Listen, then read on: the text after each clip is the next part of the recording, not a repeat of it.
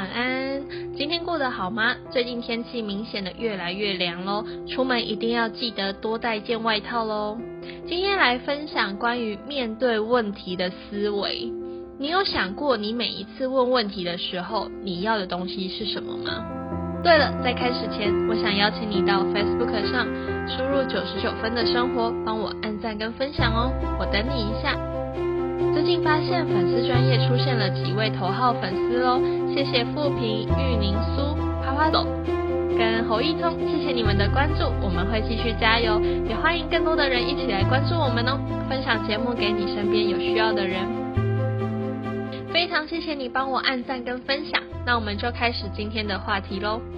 关于今天的主题啊，是我在看书的过程中，使我的心里出现了一个惊叹号，就是心里被点到的那种感觉，然后豁然开朗。生活中我们会遇到各式各样的问题，面对问题呢，大家一开始都会跟你说不会就要问，但是每次问完问题，你是学会了这个技能，还是得到了答案而脱离了这个困境呢？看见这个问题，我就开始反思。以前的我问问题的目的是为了什么？有时有些时候是自己得到答案之后呢，会消化完再举一反三确认自己的逻辑。但是好像真的有几次是因为想不到答案，觉得好烦好烦，好想两手一摊摆在旁边，所以去问答案。解决之后就想快速逃离那个情境。问题这个词啊，它是有不同的状况的，就像前面说的例子。是遇到了一个不想要的状况吗？当他人再一次问说：“哎，你的问题是什么？”其实就是在确认你想要的是什么。回归到今天的标题，把问题变成你的目标。既然我们了解了问题的背后，就是明白我们要的是什么，是不是会更有方向了？或许你就知道说：“哎，我要找谁去处理这个问题？”或是说自己就能够知道怎么样去解决这个问题。如果一直深陷在怎么办怎么办的这种情绪里面，这个焦虑的情绪啊，会容易产生负面的想法。问题不但不会解决，可能只会原地打转喽。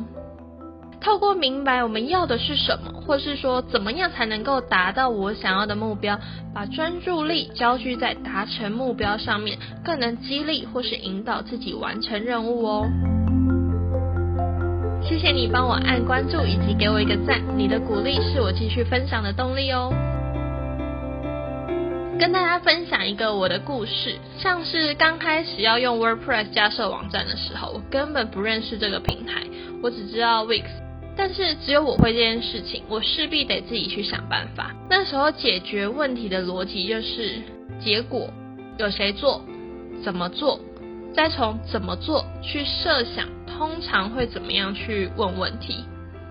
好比说，我今天想要达成说，在进入网站前那些等待的时间，先出现一个互动的影像。因为不知道那个东西要怎么说，我就先搜寻了“网页等待动画”这样的关键字，发现哎有人在做，甚至有人分享了城市。这时候目标就非常的明确了。我打上这个城市名称，去了解了怎么用。我觉得这个方式蛮好用的，可以推荐给大家。那再分享一次我的逻辑：你想要的结果是什么？有谁在做？他们怎么做？再从怎么做去设想，他们通常会怎么样问问题？当你养成了问自己“我想要的是什么”的这个习惯呢，它能够帮助你更专注在解决问题上面，而不是。如何才能摆脱这件事情，造成更多情绪上的负担哦？嘿，如果你有任何问题，欢迎你到 Facebook 上找到这集的封面与我分享。我的 Facebook 账号是九十九分的生活。